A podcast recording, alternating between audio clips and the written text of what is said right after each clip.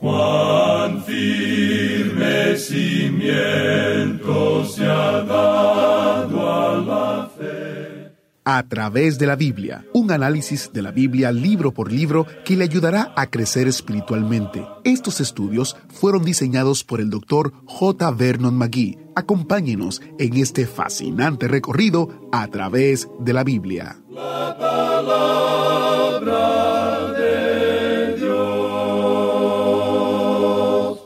Hoy, al concluir nuestro estudio en Colosenses, oiremos hablar de siervos y amos y de quienes sirvieron con Pablo para hacer llegar la palabra de Dios a los que vivían en el primer siglo. Iniciamos este tiempo en oración. Padre Eterno, venimos delante de ti a pedirte que tu Espíritu Santo nos ayude a entender las verdades bíblicas que hoy están en el estudio. Habla a nuestra mente y corazón. En el nombre de Jesús te lo pedimos. Amén. Con nosotros, nuestro maestro Samuel Montoya y el estudio bíblico de hoy. En nuestro programa anterior, amigo oyente, finalizamos la lectura del capítulo 3 de esta epístola a los colosenses. De paso, debemos decir que hicimos este estudio un poco rápido porque quizá el tiempo no nos permitió extendernos. Quisiéramos recalcar en este espacio hoy algunas cosas que pensamos son de importancia y a las cuales deberíamos dirigir nuestra atención, ya que el capítulo 4 de esta epístola a los colosenses comienza con algo relacionado a lo que se dice en el capítulo 3, y el primer versículo debería en realidad pertenecer al capítulo 3. Y en algunos de nuestros manuscritos es colocado en el tercer capítulo y tiene que ver con el tema de los amos, es decir, del patrón. Pues bien, regresemos al versículo 22 del capítulo 3, donde leemos, Siervos, obedeced en todo a vuestros amos terrenales, no sirviendo al ojo, como los que quieren agradar a los hombres, sino con corazón sincero, temiendo a Dios. Destacamos aquí esta frase, no sirviendo al ojo. Es decir, que no debemos estar mirando el reloj cuando trabajamos, debemos poner nuestros ojos en Cristo. En este versículo 22 encontramos la sencillez de la vida de un creyente. Pablo podía reducir su vida a simplemente un objetivo. Una sola cosa tenía la prioridad principal en su vida. Él decía, olvidando ciertamente lo que queda atrás y extendiéndome a lo que está adelante, prosigo a la meta, al premio del supremo llamamiento de Dios en Cristo Jesús. Podemos apreciar, pues, que él tenía sus ojos y su mente y su corazón y la totalidad de sus afectos colocados en Cristo Jesús. Ahora eso reduce la vida al denominador común más pequeño y nos da el resultado más alto que podamos obtener. Y por supuesto la respuesta es Cristo Jesús mismo. Y aquí la idea no es de temer al patrón, sino de temer a Dios. Y él concluye diciendo esto de temer a Dios. Escuche usted aquí el versículo 23. Y todo lo que hagáis, hacedlo de corazón como para el Señor y no para los hombres. Bueno, esa palabra de corazón aquí quiere decir obrar de su propia alma. Escuchamos mucho que decir hoy acerca de hermanos de alma, pero lo que nosotros necesitamos es un poco más de la obra del alma, es decir, que cualquier cosa que hacemos lo hagamos para el Señor y no para los hombres. No debemos tratar de agradar a los hombres. Y luego Pablo dice en el versículo 24, sabiendo que del Señor recibiréis la recompensa de la herencia, porque a Cristo el Señor servís. Esto sencillamente nos dice que debemos responder ante el Señor. Su patrón quizá no le vea a usted cuando deja de trabajar por unos momentos.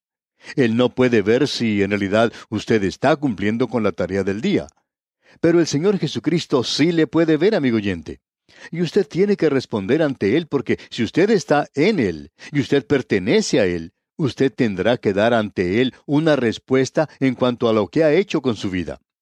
Y ya que nosotros le representamos a Él aquí en la tierra, Él va a pedir que sus representantes sean hallados fieles, porque a Cristo el Señor servís, dice aquí Pablo.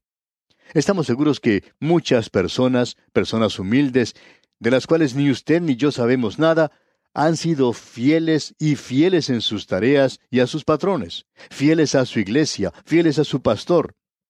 Y hay muy pocas personas que conocen algo acerca de ellos. Pero esta gente va a recibir su recompensa. Y yo creo que usted y yo nos vamos a sorprender un día cuando veamos cuál es la recompensa que ellos van a recibir. La recompensa de la herencia porque a Cristo el Señor servís. Eso le da un aspecto diferente al servicio cristiano aquí en esta tierra. Hay tantos hoy que son perezosos en la obra de Dios. Diríamos que esos son de los problemas más grandes en el ministerio. Y también hay aquellos que trabajan en la obra, ya que es fácil para algunos el ser perezosos en su trabajo. Nadie los está mirando, nadie los está cuidando. Pero nosotros estamos sirviendo al Señor Jesucristo, y vamos a tener que rendir cuentas ante Él. Y luego en el versículo final de este capítulo 3, el versículo 25 leemos, Mas el que hace injusticia, recibirá la injusticia que hiciere, porque no hay acepción de personas. Quizá usted piensa, amigo oyente, que porque está sirviendo a Dios o porque usted está enseñando en la escuela dominical es algo especial.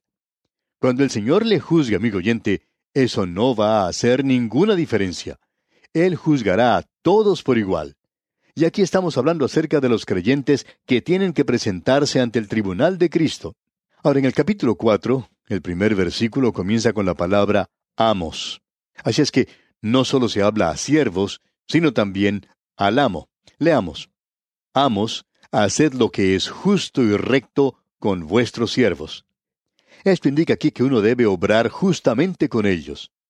Y prosigue el apóstol diciendo, sabiendo que también vosotros tenéis un amo en los cielos, y que vosotros tenéis que estar ante Él, ante Cristo algún día. Cada patrón creyente, como también cada empleado creyente, tiene que presentarse ante Dios. Digamos de paso que esto pone al Evangelio a nuestro nivel donde nosotros vivimos.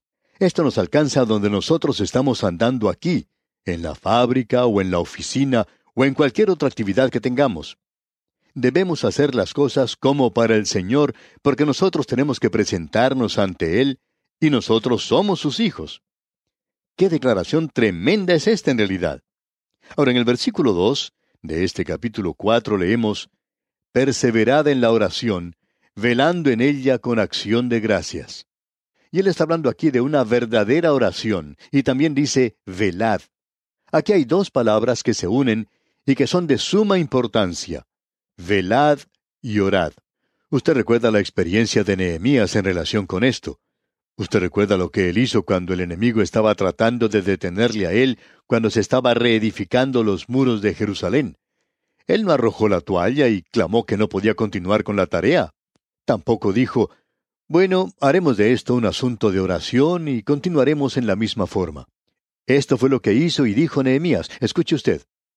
Entonces oramos a nuestro Dios, y por causa de ellos pusimos guardas contra ellos de día y de noche. Y aquí Pablo nos está diciendo, velad y orad.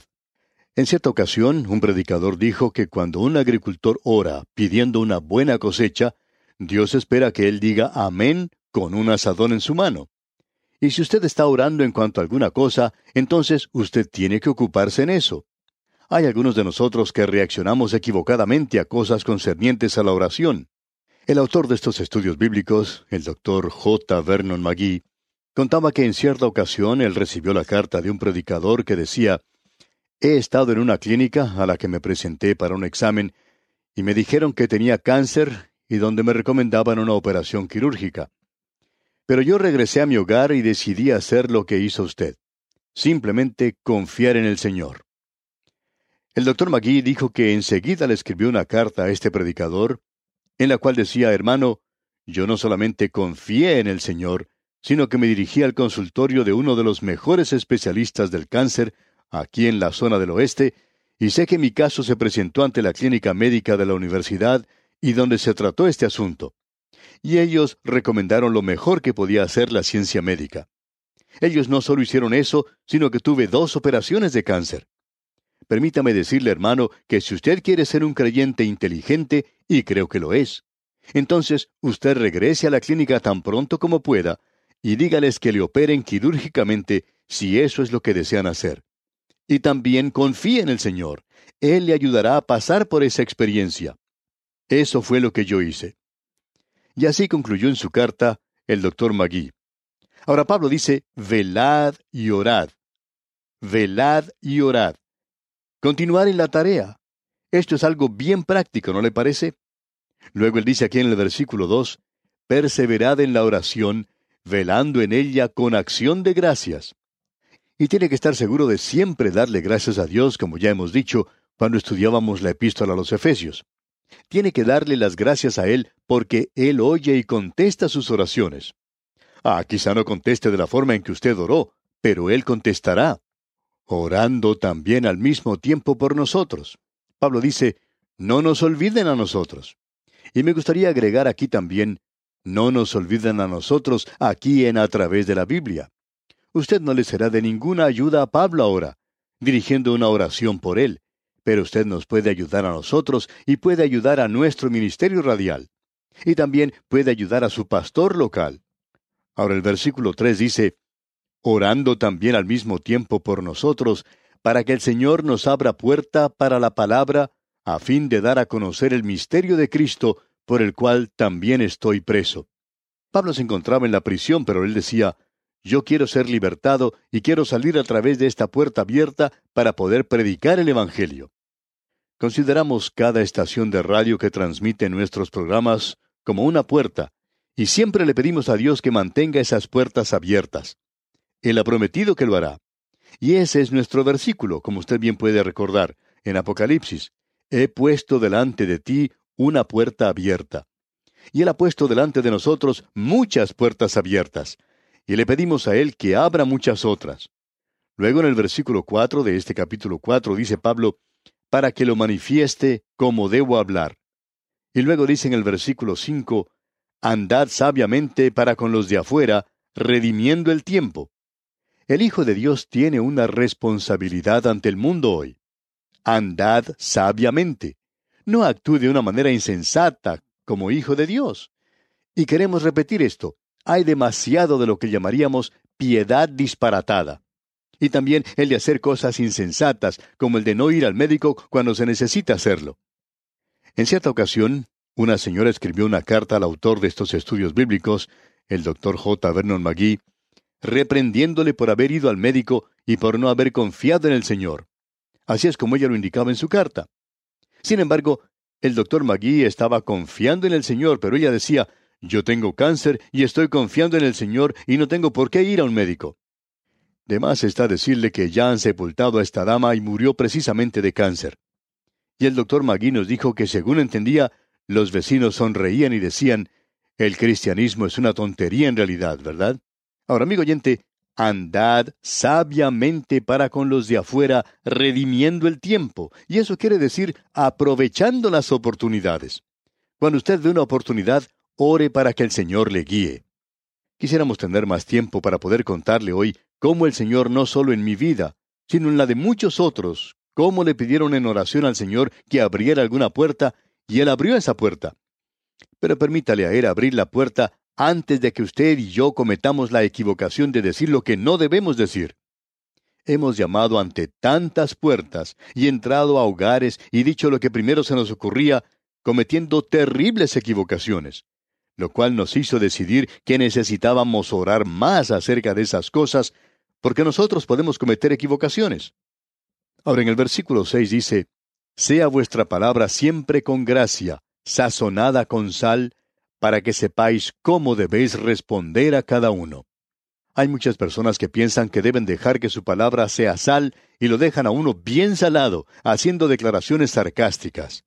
Esto quiere decir siempre con gracia sazonada con sal. Es decir, que un hijo de Dios debe tener una conversación que es detrimento para el mal, que no lo promueva, lo debe contener. Y también vemos en esto que el creyente no debe ser una persona aburridora. Ah, amigo oyente, que el Señor nos perdone por ser tan aburridos como creyentes. Deberíamos estar entusiasmados acerca de esto, para que sepáis cómo debéis responder a cada uno. Ahora, comenzando con el versículo 7, tenemos aquí una lista que es muy destacada. Tenemos aquí una lista de nombres de personas a quienes Pablo conoció, y estos eran hombres y mujeres que vivieron en el primer siglo. Esa gente anduvo por los caminos de Roma y vivieron en ciudades romanas. Estuvieron bajo el dominio de los de Roma. Ellos se encontraban en medio del paganismo. Sin embargo, eran los hijos de Dios. Y muchos de estos se encontraban en Éfeso. Y cuando uno puede visitar ese lugar, puede subir a un teatro al aire libre y sentarse en la parte más elevada, y de allí puede observar un magnífico bulevar de mármol. Ese es un camino que lleva directamente al puerto que existía en aquel día. Y uno se puede imaginar que por ese camino se acercaba el apóstol Pablo. También se podía ver por esos lugares al hermano Tíquico, y por ahí andaba Onésimo, y también Aristarco y Epafras, todos estos hombres. Ellos eran creyentes, hombres piadosos que vivieron en el primer siglo. Lo interesante de todo esto es que Pablo nunca había estado en Roma. Pablo nunca había estado antes en Colosas.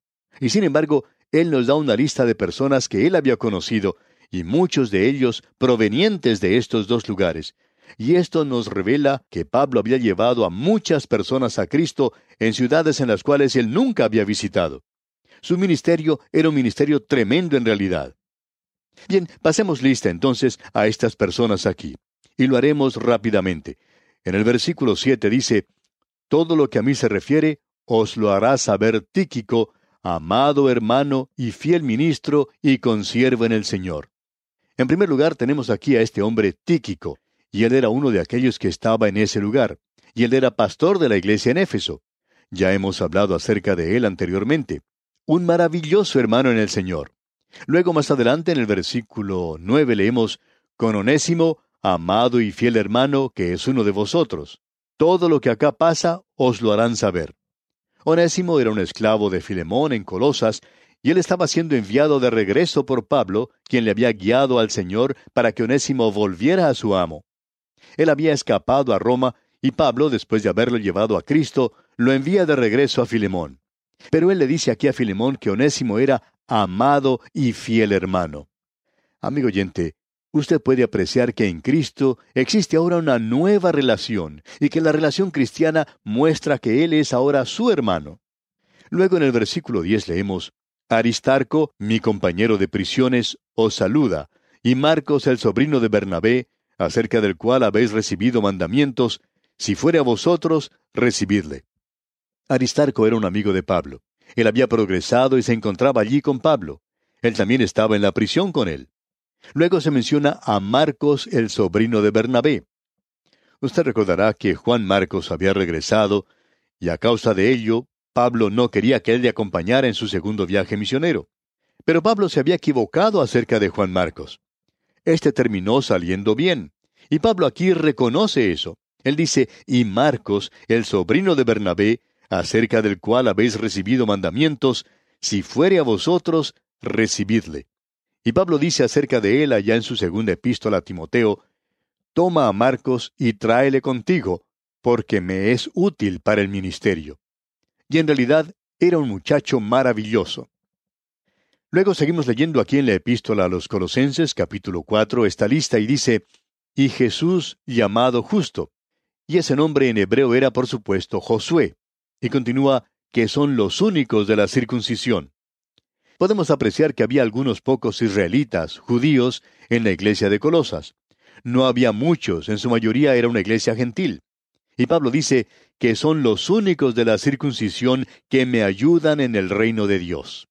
Y termina diciendo que han sido para mí un consuelo. Y podemos apreciar que estos eran unos hermanos maravillosos. Ellos ayudaban a Pablo y eran grandes misioneros también. Luego la lista continúa en el versículo 12 donde Pablo dice, Os saluda Epafras, el cual es uno de vosotros, siervo de Cristo, siempre rogando encarecidamente por vosotros en sus oraciones, para que estéis firmes, perfectos y completos en todo lo que Dios quiere. Epafras era un pastor en Colosas, pero ahora él se encuentra en la prisión, así es que tiene un nuevo ministerio. Aquí él está orando. Un joven pastor que había quedado paralizado y no podía predicar más, escribió una carta en cierta ocasión a este programa en la cual decía que se encontraba muy desanimado. Y se le respondió diciendo, tenemos un trabajo para usted y es que ore por nosotros. Y ese, amigo oyente, es un ministerio en el día de hoy. Ore usted por los siervos de Dios si el Señor le ha apartado a usted de un servicio activo. Eso quiere decir que Él tiene otra cosa para que usted haga. Luego en el versículo 13 de este capítulo 4 de la epístola a los colosenses leemos, porque de él doy testimonio de que tiene gran solicitud por vosotros, y por los que están en la Odisea y los que están en Hierápolis. Estas tres ciudades se encontraban muy cerca la una de la otra.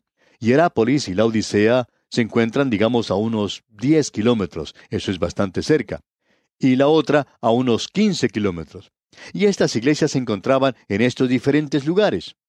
Luego Pablo nos dice, os saluda Lucas, el médico amado. ¿No le parece a usted, amigo oyente, que este nombre es un nombre maravilloso para él? El doctor Lucas. Él es el médico amado. Y luego dice Pablo, y Demas. Y nos gustaría hablar un poco más acerca de Demas, pero vamos a tener que dejar esto para más adelante. Cuando Pablo menciona a Demas por primera vez, habla de él como su compañero de labores, y aquí él le llama simplemente Demas. Pablo no está muy seguro acerca de él. Un poco más adelante, él le abandona. ¿Cuán trágico es todo esto? Luego en el versículo 15 dice Pablo, Saludad a los hermanos que están en la Odisea, y a Ninfas y a la iglesia que está en su casa. En esa época había grandes templos paganos, pero la iglesia de esa época se reunía en diferentes casas. Nosotros mantenemos este punto de vista, aunque en el presente no lo enfatizamos tanto como lo hacíamos anteriormente, que la iglesia comenzó en un hogar y creemos que va a regresar a un hogar también. De paso, podemos decir que en cierto país caribeño, el reunirse en los hogares ya es una costumbre. Luego en el versículo 16 leemos, Cuando esta carta haya sido leída entre vosotros, haced que también se lea en la iglesia de los laodicenses, y que la de la Odisea la leáis también vosotros. Ahora esta no es una epístola para la Odisea, sino que es una epístola que ellos habían leído y ellos aparentemente estaban haciendo circular.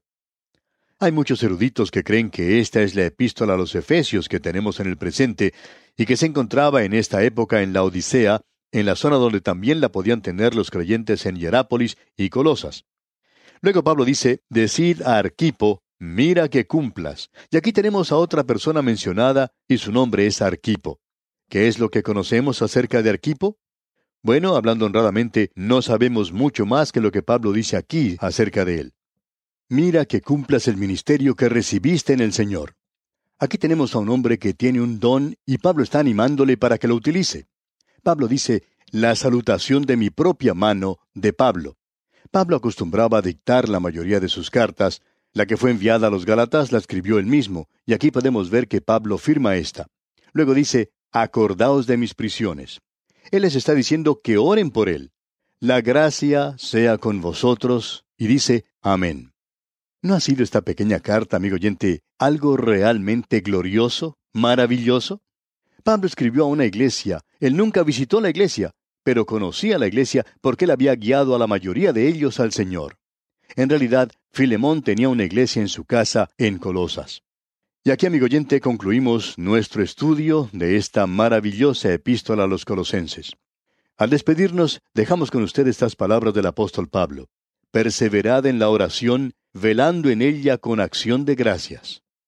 ¿Fue de ayuda para usted el estudio de hoy? ¿Desea enviarnos algún comentario de lo que ha estado escuchando? Entonces escríbanos, no espere más. Nuestro correo electrónico es atv@transmundial.org atv.transmundial.org. Si desea recibir las notas y bosquejos de lo que estamos estudiando, suscríbase gratis en nuestra página en Internet a través de la Biblia.org barra notas. A través de la Biblia.org barra notas.